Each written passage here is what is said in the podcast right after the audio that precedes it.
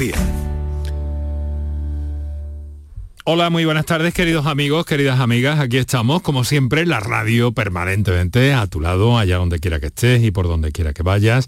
Y a estas horas de la tarde, como siempre, nos introducimos en el ámbito en el marco de la salud, de esa que nos ocupa y nos preocupa eh, cada tarde, sobre todo con la intención de saber, de divulgar a través de nuestros especialistas convocados al programa y desde luego también de buscar la forma de prevenir la enfermedad en la medida de lo posible, que podemos hacer mucho en torno a esto en muchos casos.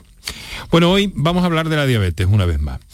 Fíjense, casi la mitad de los casos de diabetes que existen en nuestro país no están diagnosticados. Y entre un 40 y un 50% de las personas que sí lo están, no se alcanzan los objetivos de control para esta enfermedad, que tiene eh, una carga para la salud importantísima y para el sistema también. Eh, bien, eh, durante todo este mes está salpicado de actividades relacionadas con la diabetes. Precisamente los profesionales y las organizaciones de pacientes están cada vez más comprometidos y no dejan durante todo el año de llamar la atención sobre estos asuntos. El Día de la Diabetes es el, el próximo día 14 y durante todo el mes, como les digo, está lleno de actividades, de llamamientos y de convocatorias. La Sociedad Española de Diabetes ha denunciado que la visibilidad de la diabetes sigue siendo baja en relación a la carga sociosanitaria que representa por su prevalencia, es decir, su afectación a los ciudadanos, a la población, y las repercusiones en la salud y en la calidad de vida de las personas que la padecen. Así, como que también señalan que hay desigualdades en el acceso a los recursos y a la formación diabética entre distintas comunidades autónomas. Bueno, pues hoy es nuestro tema, la diabetes convocada de nuevo para que todos nuestros oyentes hagan llegar también sus inquietudes, sus preguntas, sus dudas a los profesionales que convocamos cada tarde. Muy buenas, muy buenas tardes y muchas gracias por estar a ese lado del aparato de radio.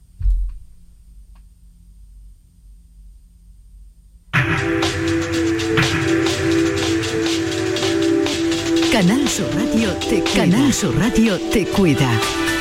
Por tu salud. Por tu salud con Enrique Jesús Moreno. Bueno, pues fíjense que eh, los expertos, muchos de los expertos que eh, consultamos y a quienes convocamos también en nuestro programa, pues nos hablan de, de, en fin, de una complicación, esto que hemos reseñado al principio en la introducción del programa, pero en torno a una enfermedad invisible e infravalorada y aún siendo una enfermedad muy prevalente, eh, tal como se pone de manifiesto en los estudios, en las estadísticas. Un 43% de los casos que no están diagnosticados. Un 40, entre un 40 y un 50%, se lo vuelvo a recordar, de pacientes que no alcanzan los objetivos de control y muchas personas con diabetes tipo 2 que no tienen acceso a una información, a una educación adecuada sobre cómo mantener a raya su propia enfermedad. Y esto en el caso de cualquier enfermedad, pero particularmente en la diabetes, eh, tiene un interés muy especial para los especialistas y desde luego para los propios afectados. Así que en eso estamos. Eh, pendientes de, conocer y de saludar en unos minutos a nuestros invitados en la tarde que les adelanto son por una parte la doctora Virginia Bellido, eh, trabaja en endocrinología en el Hospital eh, Virgen del Rocío de Sevilla y es vocal de la Junta Directiva de la Sociedad Española de Diabetes. Y por otra parte el doctor Jaime Amor, que es médico de familia y que trabaja en la red GDPS, es un grupo de estudio de diabetes en atención primaria. En eso estamos, así que preparados con los teléfonos, vamos a recordar cuáles son esas líneas abiertas para la participación, eso por una parte, y enseguida vamos a repasar también los datos básicos de la pandemia a día de hoy. Para contactar con nosotros puedes hacerlo llamando al 95 50 56 202 y al 95 50 56 222 o enviarnos una nota de voz por WhatsApp al 616-135-135. Por tu salud en Canal Sur Radio.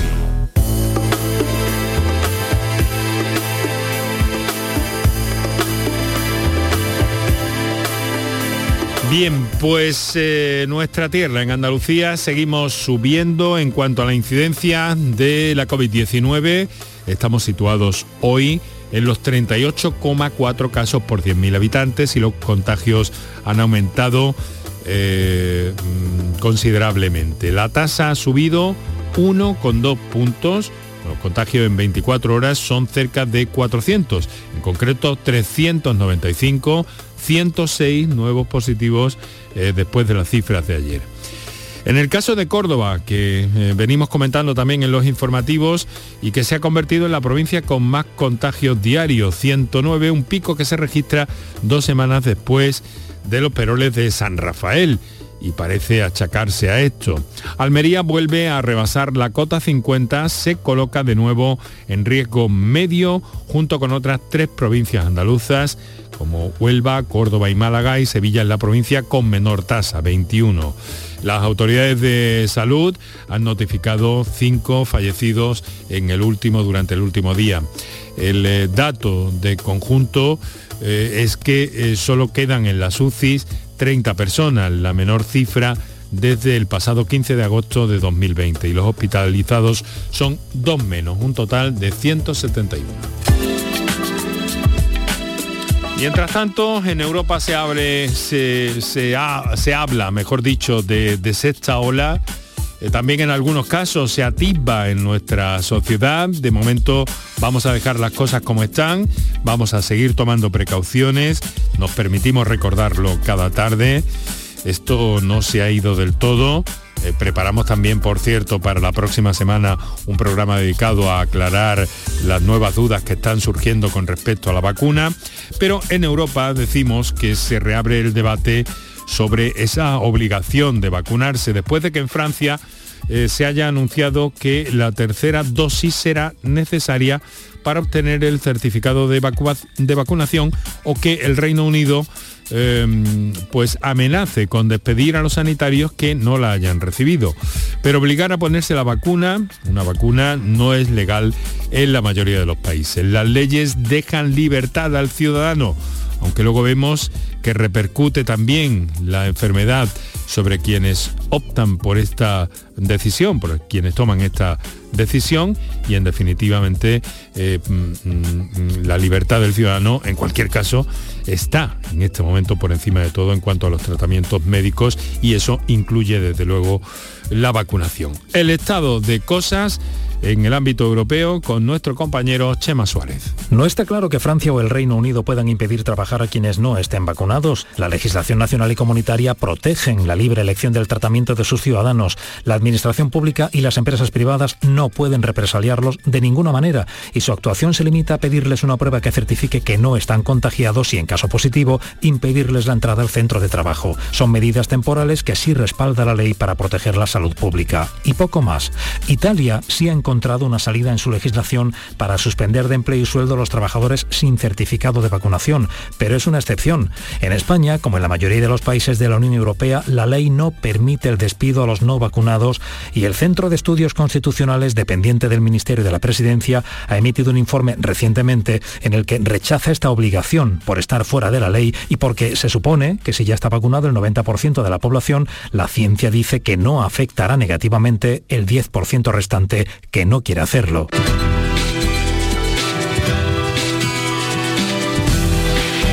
Así están las cosas, son las 6 de la tarde y 12 minutos en este momento. Voy a saludar ya, a verificar que todo está en orden nuestros invitados de esta tarde. Eh, comienzo por la doctora Virginia Bellido. Doctora Bellido, muy buenas tardes. Hola, buenas tardes. Muchas gracias por acompañarnos, por cedernos esta parte de, su tarde para colaborar con nosotros y en definitiva con todos los andaluces y eh, pues bueno, mm, seguir profundizando en ese problema que cada vez eh, ven ustedes más evidente en la diabetes.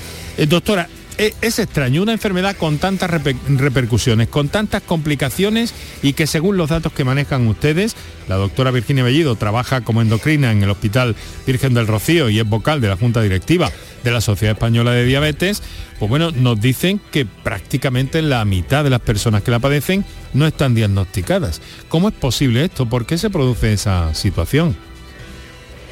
Sí, es totalmente. los datos indican eso, tanto en España como, a nivel mundial. Son datos de prevalencia muy importantes y si cabe en Andalucía la prevalencia es incluso mayor que la prevalencia que hay en España. Pero efectivamente prácticamente la mitad de las personas no saben que tienen diabetes porque la diabetes no duele como tal. Es decir, cuando se diagnostica con cifras de glucosa no muy elevadas, no, no tiene por qué dar síntomas de tal manera que una persona, si no se ha hecho una analítica, si no se ha hecho un reconocimiento médico, no, no, no sabe que tiene diabetes. Por eso es muy importante que en personas que tengan factores de riesgo para desarrollar diabetes hagan controles analíticos periódicos o seguimiento eh, por el médico de familia, por el médico de atención primaria para descartar que tenga una diabetes. Doctor Abellido, bueno, realmente mm, esto es así porque nos dice no avisa, pero sin embargo sí que tiene consecuencias o puede avisar cuando es demasiado tarde. De ahí que también eh, pues bueno, los controles, las analíticas periódicas, rutinarias, eh, es algo que es que no está muy eh, metido en nuestra sociedad. Sí, como decía, aquellas personas que tengan factores de riesgo para desarrollar diabetes y el principal factor de riesgo, y esto seguro que lo hablaremos en, varios momentos, pero el principal factor de riesgo es el sobrepeso o la obesidad y tener antecedentes familiares de diabetes. Entonces, todas aquellas personas que tengan un sobrepeso, una obesidad y que además o no tengan antecedentes familiares de diabetes, deben de hacerse un control analítico periódico, por lo menos a partir de los 40, 45 años, eh, para determinar si las cifras de glucosa son normales o en el caso de que estén alteradas, eh, valorar el diagnóstico de una diabetes. Y luego hay un aspecto muy importante del que también hablaremos, que es la propia implicación del paciente eh, con, su tratamiento, con, con su enfermedad y con su seguimiento. Y ya sabes que aquí interviene en muchas ocasiones de manera muy directa la atención primaria. Y también en el ámbito de la atención primaria hay numerosos grupos de trabajo eh, de, profesionales inquietos y que están eh, peleando para, para visibilizar de alguna forma, como se dice, ahora el problema de la diabetes, las repercusiones que tiene, los daños, eh, por no hablar del gasto de alguna forma también para, para, el sistema público. quiero mm, presentarle, si no lo conoce, al doctor Javier Amor. Doctor Amor, muy buenas tardes. Hola, muy buenas tardes Enrique, buenas tardes Virginia y un saludo a los oyentes. Es eh, médico de familia y trabaja en el grupo de estudio de diabetes en atención primaria. Realmente eh, le voy a trasladar la misma pregunta desde su ámbito. ¿Por qué, perdón, considera usted que está infradiagnosticada? Bueno, yo comparto eh, plenamente la opinión de, Virginia. Yo creo que el hecho de que eh, la elevación de la glucosa, la diabetes, no produzca eh, síntomas en su fase inicial, porque vemos que aumenta muy poco a poco y no da complicaciones a nivel precoz, hace que algo que no duele no nos preocupe. La gente habitualmente consulta por cosas que molestan, por cosas que le preocupan, pero no tenemos esa cultura de, preguntar o de realizar un cribado esencialmente sobre, sobre la glucosa, sobre el azúcar. Entonces muchas veces los médicos y los profesionales sanitarios, porque también hay que incluir en, este equipo a todo el pues, grupo, efectivamente, a, lo que sería pues también enfermería, educadores, educadoras, sanitarios y, y, demás, tendríamos que promover esa cultura de cribado, ¿no? de hacer un control rutinario que tampoco tiene que ser muy excesivo, pero sí un poco adecuado a la edad y sobre todo, como ha dicho Virginia, a los factores de riesgo que presentan los pacientes, ¿no? Sobre todo obesidad, mm, obesidad, eh, antecedentes de mm, antecedentes de diabetes en sus familiares y también, ojo, esas cifras de glucosa que vamos viendo ya, que nos dicen en alguna analítica, ya parece que el azúcar está un poquito alto, ya se está acercando a tal cifra. Bueno, pues esos pacientes que podríamos eh, decir que pueden estar en un estado de prediabetes, eh, serían los candidatos ideales para tener un control exhaustivo. Estamos hablando de diabetes tipo 2, una enfermedad eh, que nos dicen desde todas las partes, convienen ustedes, controlable hoy por, hoy por hoy, ¿no, doctor? Sí, sin duda. Yo creo que ahora mismo eh, tenemos experiencia eh, en, el manejo de la enfermedad y sobre todo tenemos mm, herramientas y fármacos cada vez más precisos, cada vez con un mecanismo de acción más eh, atractivo y más dirigido a controlar esta hiperglucemia y con menores efectos secundarios, como antiguamente había muchos fármacos que se daban y producían hipoglucemias, por ejemplo, mm. o había que tomarlos con diferentes, eh, con, diferentes pautas mucho más complejas que ahora. Y ahora cada vez estamos haciendo tratamientos más potentes, más seguros, más fáciles de tomar y que además están aportando un, plus al control de la enfermedad y es que están modificando el curso de la enfermedad. Son medicamentos que están disminuyendo las complicaciones a nivel del corazón, menos infartos, menos insuficiencia cardíaca, menos ingresos. Si no curando, si no curando, sí eh, eh, echando para atrás de alguna forma la diabetes, ¿no? O sus consecuencias. Eso es. Eso es, hablar de curación de la diabetes ahora mismo es algo que aunque en algunos estudios se, está hablando ya de eso, ¿eh? es un Sí, pero yo creo que no, debemos alejarnos un poco de la realidad. Y mm, como decía un muy buen amigo mío, nuestro objetivo es que, nuestros pacientes diabéticos mueran jóvenes lo más tarde posible, es decir, sin ninguna complicación derivada de su enfermedad. Entonces es lo que intentamos mm, intentamos eh, perseguir, ¿no? que, la diabetes sea una circunstancia pasajera, pero que no influya en, la vida del paciente. Una enfermedad crónica de alguna forma es lo que de alguna forma eh, enuncia el doctor Amor, eh, Virginia, una, una, una un poco de, la enfermedad y evitando sobre todo las consecuencias, que es donde, donde radica el principal problema de, la, de la, diabetes, no en, tanto en sí misma como en las, en las consecuencias que puede llegar a tener, ¿no, doctora? Sí, la diabetes, si, no se controla bien, puede llegar, a tener puede llegar a tener complicaciones a múltiples niveles, a nivel de grandes y pequeños vasos que decimos, es decir, puede tener afectación en la vista, en los riñones, en la circulación, a nivel del corazón, eh, a nivel de la circulación de las piernas. Y para eso es muy importante mantener el mejor control metabólico posible, porque con eso se puede evitar o retrasar la aparición de estas complicaciones esa ecuación tan complicada, el control metabólico. Bueno, eh, doctores, eh, les quiero agradecer de nuevo a ambos, doctora Virginia Bellido, doctor Jaime Amor, que nos acompañen esta tarde, que nuestras líneas están abiertas, preparadas, que vamos a seguir hablando de todo esto, profundizando en el asunto, viendo eh, cuál es la, verdad de, de, la situación de la diabetes tipo 2 en nuestro entorno y naturalmente haciendo ese ese llamado que hacemos cada tarde para que nuestros oyentes y con sus, eh, eh, fin, con sus dudas podamos aclarar al máximo posible. La cuestión es saber más sobre diabetes y por tanto prevenir en nuestras modestísimas posibilidades, pero haciendo esta divulgación gracias a nuestros invitados de esta tarde. Recordamos los teléfonos, unos minutos para nuestros anunciantes y entramos en materia. Para contactar con nosotros puedes hacerlo llamando al 95 50 56 202 y al 95 50 56 222 o enviarnos una nota de voz por WhatsApp al 616 135 135 por tu salud en Canal Sur Radio.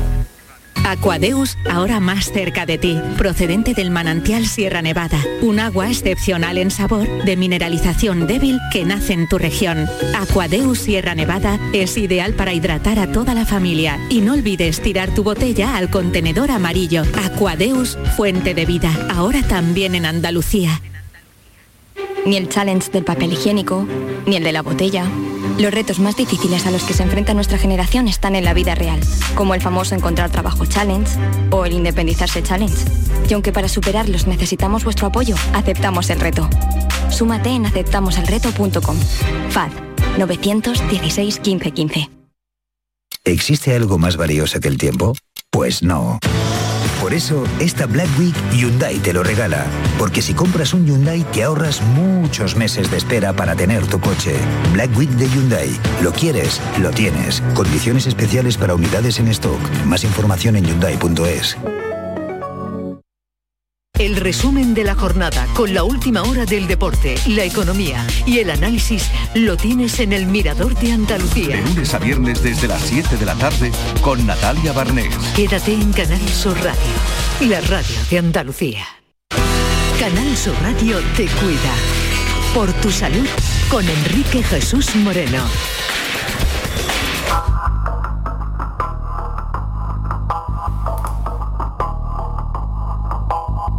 Ya, ya nos llegan comunicaciones a través de nuestras líneas habituales. Eh, quiero recordarlas, ahora lo hago de, viva voz, 616-135-135 eh, para las notas de voz y las líneas telefónicas convencionales 955-056-202, 955-056-222. Nos acompaña la doctora Virginia Bellido, endocrina en el hospital especialista en endocrinología y nutrición en el Hospital Virgen del Rocío de Sevilla y vocal de la Junta Directiva de la Sociedad Española de Diabetes, y el doctor Jaime Amor, que es médico de familia, uno de esos médicos eh, de atención primaria sensibles y volcados en el trabajo de difusión y conocimiento de la diabetes, ese grupo de estudio de diabetes en atención primaria, que juega un papel importantísimo como veremos. Bueno, pues nos van llegando eh, eh, comunicaciones a esas líneas. Así que, eh, mm, si les parece, vamos a dar paso enseguida, pero yo quiero preguntarles en principio, eh, doctora Virginia Bellido, dígame una cosa, entonces, ¿el problema de la diabetes y del azúcar eh, está en lo que comemos? Bueno, como hemos comentado previamente, uno de los grandes factores de riesgo de la diabetes es el sobrepeso y la obesidad. Prácticamente el 80-90% de las personas que tienen diabetes tipo 2 tienen de base un sobrepeso, una obesidad. Por lo tanto, la respuesta es que sí, que parte está en, lo que comemos. Por eso es muy, muy importante de cara a prevenir la diabetes intentar eh, mantener un estilo de vida saludable, un dieta, ejercicio, eh, que intenten mantener el peso lo más cercano posible a la, a la normalidad. O si hay sobrepeso o intentando perder al menos un porcentaje de ese peso. O sea, entonces, eh, Jaime, dígame una cosa, entonces eh, mm, quiero decir que, podemos... Eh, podemos controlar un poco la aparición de la diabetes a menos que haya algún tipo de factor externo, ¿no? Hombre, eh, siempre hay, eh, no, hay dos pacientes iguales y hay algunos en los que la evolución desde la, normalidad hacia la diabetes es más rápida y más explosiva y otros que se ve venir, por así decirlo, y sí, sí se pueden hacer cosas para prevenirla, ¿no? Entonces, basándonos en esto que nos comenta Virginia, sobre todo dieta y alimentación, es lo que llamamos nosotros habitualmente modificación de estilos de vida o tener unos estilos de vida saludables. Estos estilos de vida saludables es siempre en cualquier paciente que se le diagnostique en la primera intervención que hacemos. Entonces, antes de llegar a hacer esta intervención intentamos que ocurra, ¿no? Siempre mm, es muy importante considerar que tanto la dieta como el ejercicio físico son las principales armas que nosotros vamos a poder utilizar frente a la aparición de la enfermedad. Es la medida preventiva. Entonces, siempre nos gusta decir o a mí y a mis pacientes, yo por ejemplo hablo con ellos y cuando ya veo que pueden haber factores de riesgo, les, les insisto en la necesidad de tener una rutina de actividad física y de ejercicio físico regular, semanal, eh, de, tener una rutina de alimentación correcta, de saber quitar de la alimentación esos pequeños vicios que a lo mejor de la noche a la mañana no es fácil quitar, pero en, tiempo ir reduciendo es menos costoso, ¿no? acomodándose a una estrategia personal, ¿no? Hacia la propia salud de cada persona, ¿no? Es un compromiso. Personal, personal y personalizada porque no hay dos pacientes iguales y en este sentido pues nos tenemos que amoldar a las capacidades, a las prioridades y también al, al, estilo de vida de cada propio paciente y lo que puede dar de sí. Siempre tenemos que individualizar mucho hacia su situación. En este sentido, bueno, pues la consulta de atención primaria de los centros de salud, de los médicos de, familia, también muchos endocrinos nos, ayudan, pero es interesarnos y conocer sobre todo las circunstancias que engloban al paciente para poder eh, adecuar esas recomendaciones. Aquí hay una estrategia muy combinada desde la atención eh, especializada en la endocrinología y la atención primaria. Bueno, vamos a hacer una cosa, tenemos muchas cosas de qué hablar. Vamos a ir dando eh, prioridad a nuestros oyentes que en este caso hacen uso de la llamada eh, directa al programa y vamos viendo por dónde nos van marcando también la ruta a seguir de alguna forma. Tenemos al otro lado del teléfono a Juan que nos telefonea desde Huelva. Juan, muy buenas tardes. Sí, muy buenas tardes. Hola, Juan. El programa muy bueno, muy bueno. Y quisiera, tengo 73 años, eh, y quisiera entrar en el programa para deciros que eh, ya a mí me detectaron en trabajando en fábrica, pues un comienzo de, problemas de, sangre y tal. Entonces yo me quedé extrañado enormemente, ¿no? Y me empecé a, a, dosificar pastillitas y tal y cual.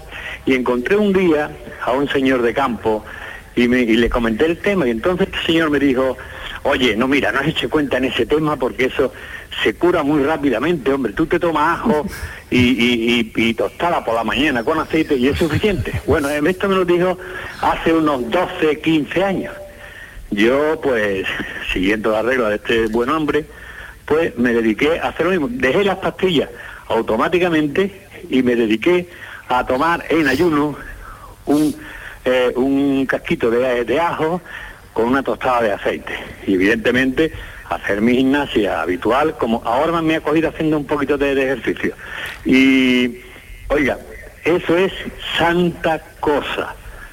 Un casquito de, ajo por la mañana triturado con el bolo alimenticio y Santa Pascua. Yo me he tomado el azúcar recientemente y ando entre valores de 8, 16, 8, 16, 8, 16, de ahí no varío. Claro, también apoyado por el poco de ejercicio que habitualmente hago sistemáticamente. Eso es lo que le quería decir y aportar a Es una combinación eh, perfecta, eh, de alguna forma. Eh, a ver, no sé qué, qué opinión le merece. Voy, voy primero con el doctor Jaime Amor. Bueno, primero saludar a Juan y, desear que esté bien. Y en segundo lugar, bueno, pues a veces tenemos eh, situaciones, tenemos que entender que no hay dos pacientes iguales y que muchas veces el grado de diabetes no es igual entre dos pacientes. Entonces, si se diagnosticó de diabetes en algún momento, no sé si el problema de la sangre al que hacía referencia era este o, pudiera ser otro, pero bueno, si se tratase de diabetes, eh, es una suerte que lo tenga controlado con, con la dieta saludable y con el ejercicio físico, que seguro que está poniendo mucho de su parte. Ahora bien, eh, confiar en remedios eh, exclusivamente mm, de dieta y de ejercicio y otras cosas no farmacológicas, digamos, no supervisadas, es algo que no siempre es recomendable. Es decir, necesitamos individualizar cada caso. Ya digo que seguramente en el caso de Juan, pues sea una alteración leve y que requiera de menor seguimiento, pero sí es cierto que ahora mismo conviene que Mm, nos pongamos en, en manos de profesionales porque tenemos las herramientas adecuadas para el diagnóstico, para medir bien el grado de complicaciones y sobre todo una cosa que es muy importante y que ha cambiado hace muy poquito en el tema de la diabetes, ahora 4 o 5 años, Virginia estará también de acuerdo conmigo, en que están apareciendo fármacos que como hemos hablado antes, modifican el curso de la enfermedad. Antes digamos que teníamos unos medicamentos que podían evitar que subiera el azúcar mucho o hacer que bajasen, pero ahora estamos viendo con estos nuevos fármacos que se puede prolongar la vida y evitar la aparición de complicaciones. Y hombre, pues esto Estoy de acuerdo con Juan que hay que mantener esa tostadita de aceite de oliva seguramente con el ajo, es algo productos naturales que vienen muy bien, pero hay eh, otras eh, em, intervenciones médicas que podemos hacer para mejorar el curso de la enfermedad. Claro. Eh, doctor Abellido, ¿qué, le parece esta experiencia de nuestro, de nuestro oyente de, de Huelva, de Juan, 73 años? Bueno, lo primero, darle las gracias por, compartir su experiencia y buenas tardes y, totalmente de acuerdo con, mi compañero Jaime. Eh, efectivamente, como muy, muy, bien ha dicho él, no todas las personas con diabetes tienen el mismo grado de diabetes o son iguales y sin duda la base del tratamiento siempre, siempre en cualquier tipo de diabetes y sea la edad en la que se diagnostique, son las, medidas de, son las medidas de estilo de vida, la dieta y el ejercicio. O sea que vale eh, lo de la tostada con aceite, por supuesto, pero, pero no solo, ¿no? Pero no solo y eso pues pues, dependiendo del, nivel de glucosa con el que se diagnostique la diabetes, pues en muchas ocasiones hay que añadir fármacos y como mm. bien ha dicho Jaime, hoy tenemos la suerte de tener fármacos que además de controlar el azúcar, además de controlar la diabetes, previenen el desarrollo de complicaciones e incluso disminuyen la mortalidad eh, relacionada con la diabetes y con las complicaciones. Bueno, Juan. Mm, pues sí. Hemos, hemos oído... Usted, se, usted se controla de vez en cuando los niveles de azúcar y todo eso, ¿no? Bueno, yo ya prácticamente, ya recientemente es que me he hecho una analítica, una ITV, una ITV física, y para controlar cómo estaba, y estoy perfecto, o sea, no tengo nada. y yo me limito solamente alimentar, bueno, alimentarme, a desayunar mm. con mi tostada con aceite y el diente de ajo y mi previo ejercicio todas las tardes, que ahora lo estoy haciendo escuchando, eh, escuchando el programa. Ah, estupendo, muy bien, muy buena hora.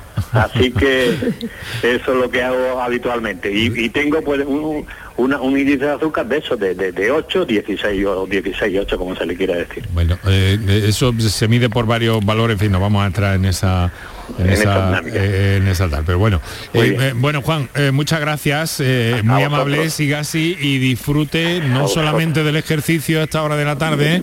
¿En qué parte está usted? Pues yo vivo en la zona residencial de la dehesa Gol, no sé si la conocerá usted. Eh, no, no la ubico ahora mismo. que yendo para la eh, playa de... Eh, bueno, ahí lo que sí me cabe, lo que no me cabe duda entonces es que está disfrutando de la Huelva rosa todavía sí queda un resquicio de, luz por el horizonte. que me gusta referir lo de la Huelva rosa. Muchas gracias, muchas gracias Juan. un, fuerte abrazo, un fuerte abrazo. Bueno, me llega, doctores, si me lo permiten, vamos, a recordar cuáles son los teléfonos que tenemos disponibles primero. Para contactar con nosotros puedes hacerlo llamando al 95 50 56 202 y al 95 50 56 222 o enviarnos una nota de voz por WhatsApp al 616 135 135 por tu salud en Canal Sur Radio. Eh, digo que, me llega una comunicación vía escrita eh, directa a quien les habla y alguien que me dice, pero ¿no es cierto que una prediabetes se puede revertir con ejercicio y con dieta? Insistiendo un poco en la idea de nuestro oyente anterior, pero tengo que trasladársela, doctores. Sí, bueno, si me permites, efectivamente las personas, la prediabetes es una situación previa a la diabetes en las que hay niveles de glucosa o niveles de azúcar un poquito altos en sangre, pero que no llegan al rango de, diabetes. Y efectivamente, de las personas que tienen prediabetes, aproximadamente un tercio van a terminar teniendo una diabetes, un tercio aproximadamente van a seguir teniendo una prediabetes y en un tercio de los casos esto se revierte y habitualmente para eso es fundamental la dieta y el ejercicio las medidas de estilo de vida, como estamos comentando. Otra vez estamos en lo mismo, doctor Amor, pero por trasladarle un poco esa, esa idea. Sí, eh, completamente de acuerdo. Eh, de hecho, em, bueno, yo tengo la suerte de, participar en, de que pude participar siendo residente, en la cuando nos formábamos en un estudio que, estudiaba precisamente la prediabetes, ¿no? Eh, un estudio que, que, realizó la Fundación Regedax y que viene a reflejar los datos que da Virginia. Entonces, en este caso lo que sí tenemos claro es que mm, mediante la dieta y el ejercicio físico podemos controlar eh, esta progresión, podemos disminuir la probabilidad de que el paciente pase a tener diabetes. Por eso es muy importante y una de las cosas que más nos preocupa y que yo en mi consulta mm, veo a diario es la baja adherencia a, esto del ejercicio físico y a, tener un estilo de vida saludable, ¿no? Y sobre todo en la alimentación. Entonces, aquí tenemos que hacer un llamamiento a, todos los pacientes, a todos los oyentes, de, ver que el caminar pues entre eh, dos y tres horas a la semana, las guías nos dicen entre 150 y 180 minutos a la semana, tener un estilo de vida activo, el seguir una dieta mediterránea, que tenemos la, tremendísima suerte en nuestro país de contar con los mejores productos a nivel mundial y esto yo creo que coincidimos todos y hay que aprovechar esto y, dejarnos de modas extrañas, eh, de, digamos que la alimentación que da la tierra, producto poco elaborado y, una manera de cocinarlo como se hace en nuestro medio. Y esto son las herramientas básicas, no es difícil. no es difícil. por cierto, además que el doctor Jaime Amor es eh, pues bueno, una persona muy entregada al ejercicio el deporte, ¿verdad? Porque practica con el ejemplo, vamos. Bueno, intentamos, intentamos dar ejemplo, ¿no? Eh, en, lo que puedes, eh, a un paciente le tienes que adecuar y le tienes que recomendar y yo muchas veces intento probar. Entonces yo, por ejemplo, que a mí me gusta mucho la bicicleta, pues yo a mis pacientes les recomiendo que monten en bici, que, den paseos, les recomiendo que utilicen aplicaciones que utilizo yo para medir pues mis desplazamientos. Y, bueno, es que el, ejercicio físico no tiene que ser algo árido para nada, o sea, puede utilizar cualquier, como nuestro oyente Juan estaba haciendo ejercicio físico a la vez que nos escuchaba, yo les digo a mis pacientes que se pongan música, que si tienen una bicicleta estática que se pongan su serie favorita. No tiene que ser un castigo, tenemos que integrarlo en nuestra vida como una rutina más. Muy bien, tenemos otras comunicaciones pendientes, vamos con esta que nos entra en directo desde Guillena, provincia de Sevilla. Mari Carmen, buenas tardes, Mari Carmen. Hola, buenas tardes. ¿Qué tal? ¿Cómo está? Pues bien, bueno, bien. Quería hacerle una pregunta a los doctores. Adelante. Soy, tengo 61 años, soy diabética bueno, diagnosticada de diabetes desde que tenía 44 pero mm, desde que me han diagnosticado todos los síntomas que tengo, esos síntomas los tengo yo desde muchísimo antes. Vamos, mm, me daban incluso mareo, me caía, perdía el conocimiento, mm, me pasaba todo eso. Entonces yo quiero preguntarle ¿Por qué yo estoy diagnosticada de diabetes tipo 2 cuando me pongo insulina lenta, insulina rápida, pastillas, en fin? como si fuese diabética tipo 1. Además soy asintomática, me quedo con 20 de azúcar y no me entero. Ya cuando se me duerme la boca y la punta de la nariz es cuando ya me doy cuenta de que tengo 20 de azúcar. Y por mi cuenta me he tenido que poner los sensores con las alarmas para que me avisen cuando tengo bajadas o tengo subidas altas de azúcar. Entonces yo quería saber qué diferencia hay entre la diabetes tipo 1 y tipo, y tipo 2. Porque la tipo 1 mm, pasan los sensores, la seguridad social, y la tipo 2 mm, me los tengo que costear yo, vamos, que me cuesta cada sensor 60 euros y me dura 14 días. Sí. Esa era lo que yo quería saber. Bueno, no se retire, Mari Carmen, por si hay por si hay alguna cuestión. Eh, doctora Bellido, vamos a ver, esta es una eh, bueno, una, de la parte, parte de la pregunta de esta o de la exposición de esta oyente tiene que ver con, en fin, con el llamamiento que hacen ustedes desde, desde la Sociedad Española de Diabetes en torno al acceso más equitativo a los recursos terapéuticos, de control, educativos. Un poco las cosas van también por ahí, ¿no?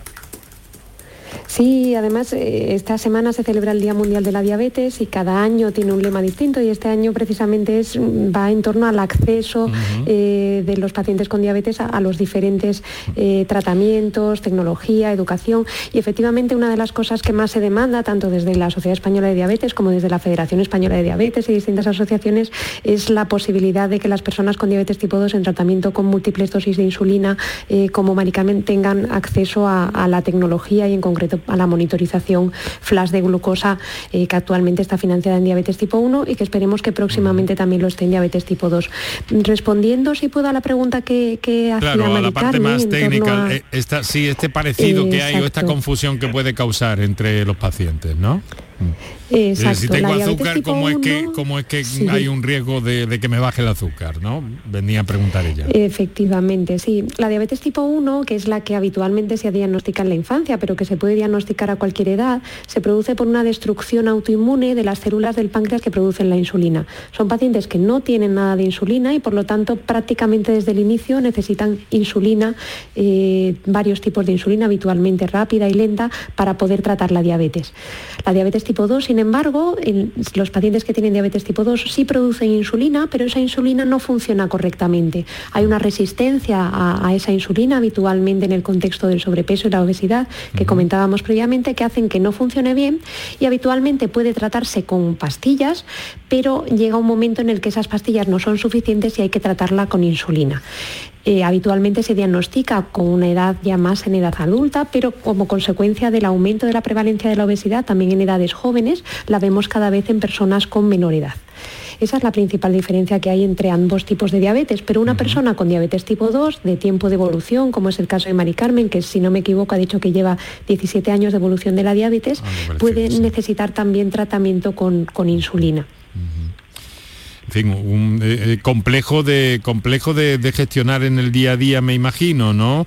Eh, Mari Carmen, pero en cualquier caso posible, ¿no? Eh, bueno, yo mm, esta última revisión, porque me hace revisiones cada seis meses, y me dijo la doctora que me dio que no comprendía por qué me habían diagnosticado de diabetes tipo 2 cuando mi páncreas no funcionaba, nada, absolutamente. O sea, mi páncreas está totalmente parado no, no, no produce ni una gota de insulina. De hecho, me acuesto por la noche con la, con la glucosa bien y, durante la noche me sube hasta el doble. la alarma de la glucosa me salta, aunque me haya acostado con 1,20, a, a, lo mejor a las 3 o 4 horas me salta 2,40. Y es que me dijo la doctora que también tenía varias hormonas que no me funcionaban y que todo, que era un cúmulo de cosas, ¿sabes? Aparte de que es hereditaria porque mi familia materna toda es diabética. Entonces, Por eso era yo mi pregunta, porque claro, es un dinero el que se me va todos los meses en, en sensores y además que no lo puedo dejar porque se me baja el azúcar, ya le digo, yo estoy sola en casa porque mi marido trabaja de noche y me puede dar un coma diabético y quedarme hechecita. Y esa era la pregunta, solamente era eso, vamos. Así que... Bueno. Eh, Mari Carmen, eh, muchas gracias y mucho ánimo. No sé, eh, doctora Bellido, a lo mejor necesita un reestudio de, del caso de esta oyente, ¿no? Sí, eh, normalmente para diagnosticar una diabetes tipo 1 hacemos estudios analíticos eh, con una simple analítica de sangre que nos pueden orientar el, tipo de diabetes y que si ella, si en este caso Mari Carmen no, los tiene hecho, pues sí se podría valorar. Y por eso siempre es importante, estamos aquí mi compañero Jaime y yo, y siempre es importante una adecuada comunicación entre los distintos niveles asistenciales, entre, entre médicos de familia y, endocrinología. Eh, exacto. es muy importante. Pues eh, mm, Carmen, mucho ánimo y, a ver si, si, hay una forma de revisar un poco todo eso, ¿no? Para, para proporcionar el máximo confort posible. De acuerdo, muchísimas gracias. Mari ¿eh? Carmen, muchísimas gracias a usted por su llamada y su confianza. Un saludo. Tenemos eh, tenemos 15 minutos para las 7 de la tarde, estás oyendo por tu salud. me gusta saludar también a todos nuestros oyentes en la redifusión de este programa en la madrugada y a todos aquellos que lo hacen a través de las redes sociales o de los podcasts, de la aplicación de Canal Sur Radio y luego también en nuestra plataforma, en nuestra cuenta de Twitter que es arroba por tu salud CSR y en facebook.com barra por tu salud, donde también están esos audios. Eh, y bueno, que, nos sigáis, que nos sigáis en Twitter y en Facebook. Que, sea una vía también de comunicación para cualquier cosa que, que nos queráis hacer llegar. Bueno, pues eh, antes de la publicidad vamos a atender otra comunicación. Nos llega desde Roquetas. Eh, Juan de Dios, buenas tardes. Bueno, eh, o sea, verán ustedes que intervengo en el programa esto bastante, pero aquí yo soy un seguidor de este programa desde hace muchísimos años. Bueno, pues... Son 20 o 30. Pues sí. y, me acuerdo que, gracias a este programa me quité del tabaco, porque ah, yo que no tengo estudios, pues no sabía lo malo que era el tabaco.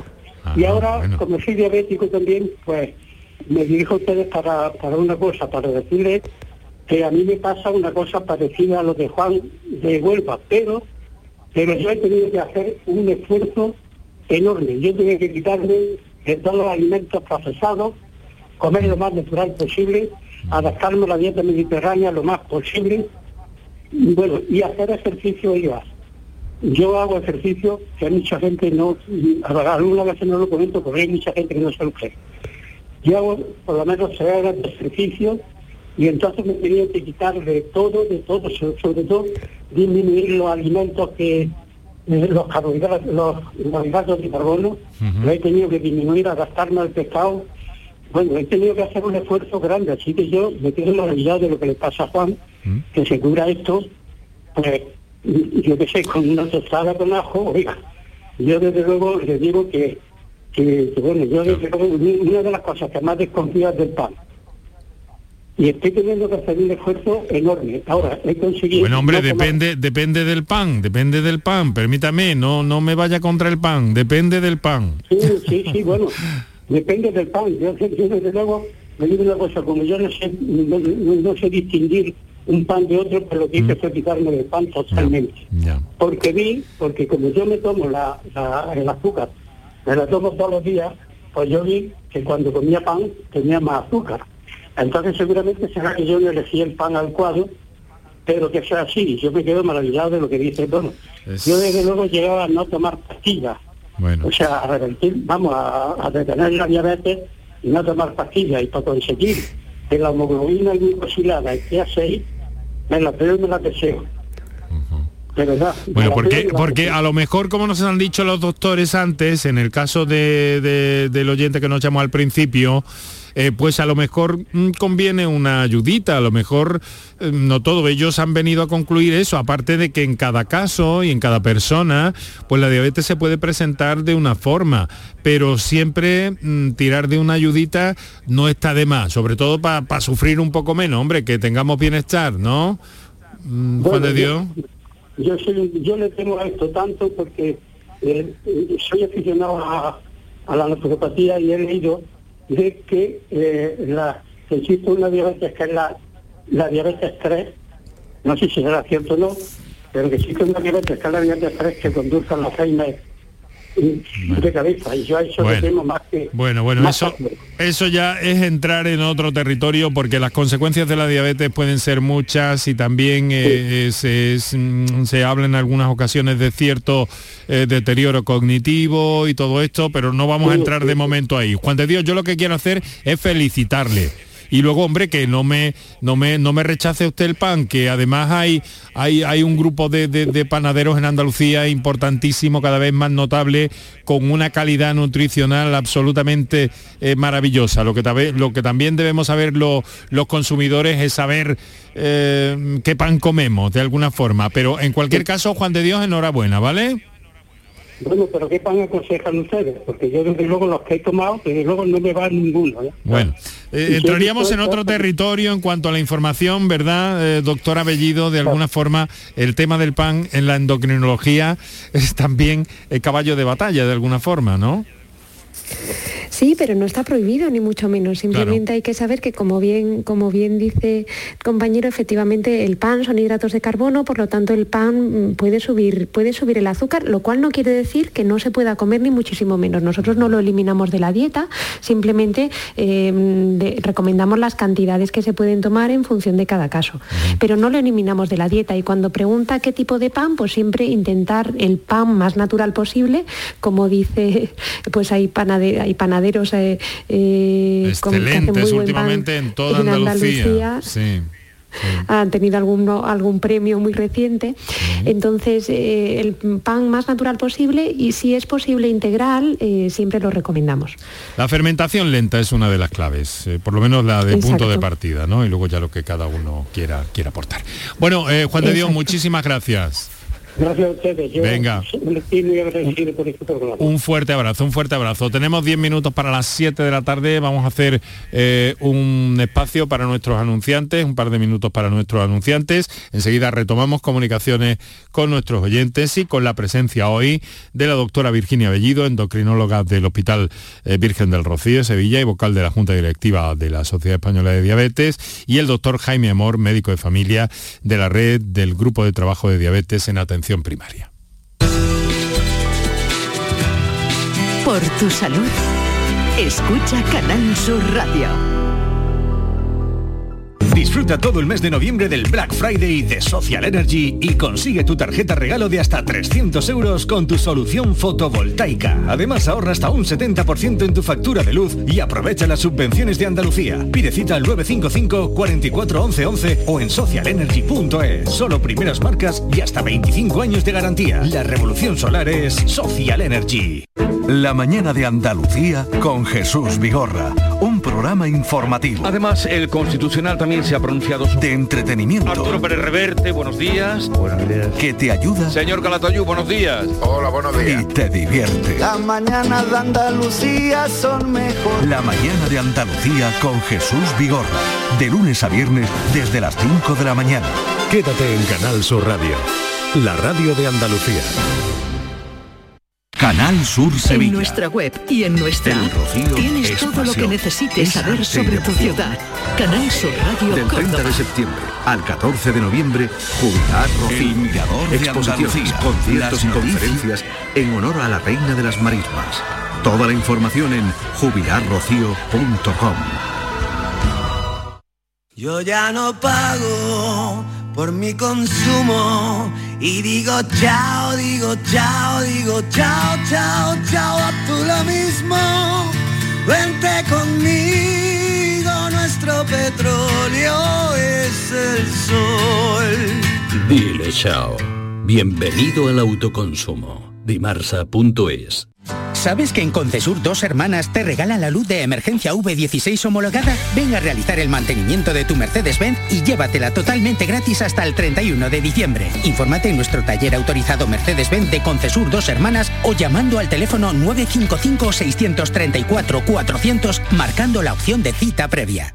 ¿Sabías que no tienes por qué convivir con el dolor? La Clínica HLA Santa Isabel te ayuda a aliviar tus molestias con su nueva unidad contra el dolor. Este nuevo servicio ofrece tratamientos para el dolor crónico como hernias discales, dolor lumbaro cervical, cefaleas, trigémino, artrosis y otras patologías. Pide tu cita en la Clínica Santa Isabel al 954-570-004 en Luis Montoto 100. HLA Santa Isabel cuida de ti.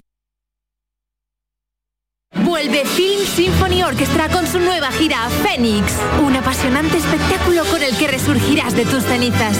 Un emocionante viaje musical a través de las mejores bandas sonoras de todos los tiempos. El Código Da Vinci, Gladiator, La Bella y la Bestia, El Señor de los Anillos y muchas más. Ya a la venta en filmsymphony.es. ¿Existe algo más valioso que el tiempo? Pues no. Por eso, esta Black Week Hyundai te lo regala. Porque si compras un Hyundai te ahorras muchos meses de espera para tener tu coche. Black Week de Hyundai. Lo quieres, lo tienes. Condiciones especiales para unidades en stock. Más información en hyundai.es.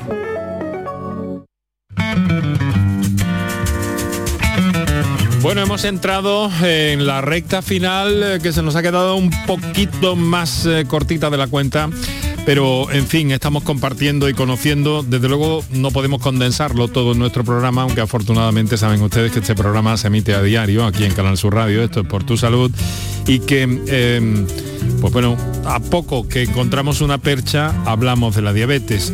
Por, por la alta repercusión que tiene en el sistema, porque vemos que muchas eh, mm, complicaciones de la diabetes luego se manifiestan en otras enfermedades que tienen su base en la diabetes y que entonces luego tienen una repercusión y un daño para las personas, ¿no?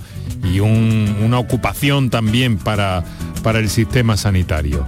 Y por eso queremos aclarar cuanto más posible y obtener de primera mano, de primera voz, mejor dicho, la opinión de los expertos.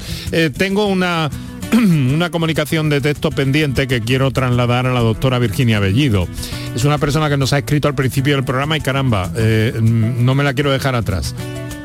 Buenas tardes, nos dice tengo 29 años y en mi familia hay personas con diabetes y yo tengo VIH. ¿Cómo me afectaría por mi enfermedad si en un futuro soy diabético? ¿Y cómo puedo prevenir la enfermedad teniendo VIH? Gracias. ¿Podemos dar alguna orientación a este oyente, doctora?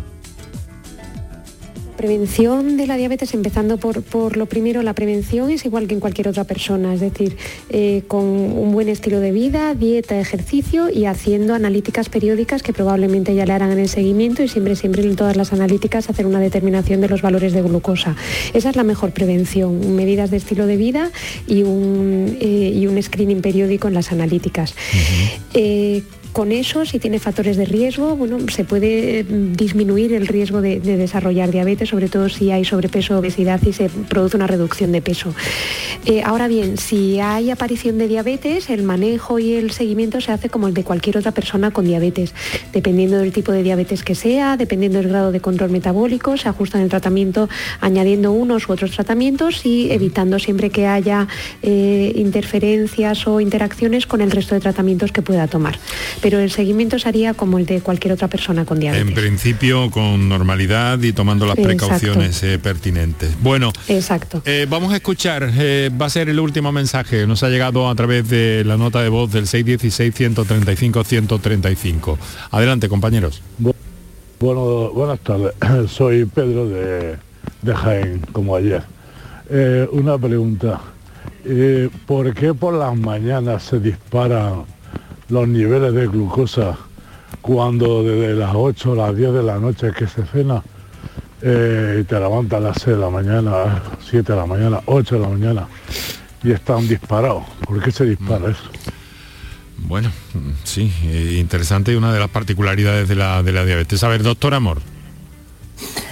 Habría que estudiar un poco el caso más en detalle, sobre todo tipo de fármacos que está tomando el, paciente y la actividad, lo que se ha cenado, pero siempre hay un efecto eh, endocrino eh, regulado por las hormonas y en este caso hay un fenómeno que todas las personas padecen, que es el, efecto del alba al despertar, ¿no? Entonces en torno a las 4 o 5 de la mañana empieza a aumentar una hormona que se llama cortisol y que puede eh, que, genera una cascada de, aumento de otras hormonas y que al final lo que genera es que puede aumentar un poquito el, azúcar, ese digamos así el, punto de, inicio ¿no? del día.